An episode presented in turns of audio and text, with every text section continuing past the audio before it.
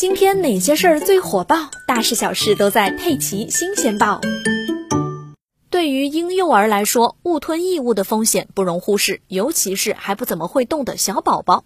二月二十六日晚上，广东茂名一名女婴可可正值满月，家人按照当地的传统习俗，给她戴上了五个代表吉祥如意、美好祝福的黄金戒指。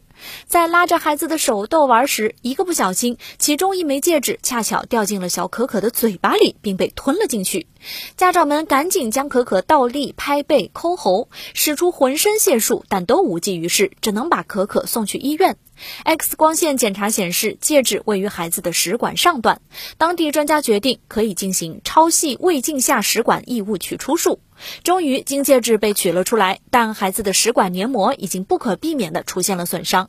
万幸的是啊，没有造成穿孔、大出血等严重后果。医生提醒，由于小儿对危险的辨别能力差，但他们天生又喜欢用嘴巴去尝试自己好奇的东西，所以儿童误吞造成消化道异物的事件屡屡发生，其中以一到五岁多发，尤其是婴幼儿。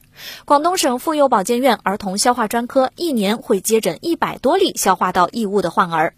儿童误吞异物是非常危险的，因为他们的食管又细又薄，很容易造成消化道穿孔、异物掉落气管，引起窒息等意外，甚至还会致命。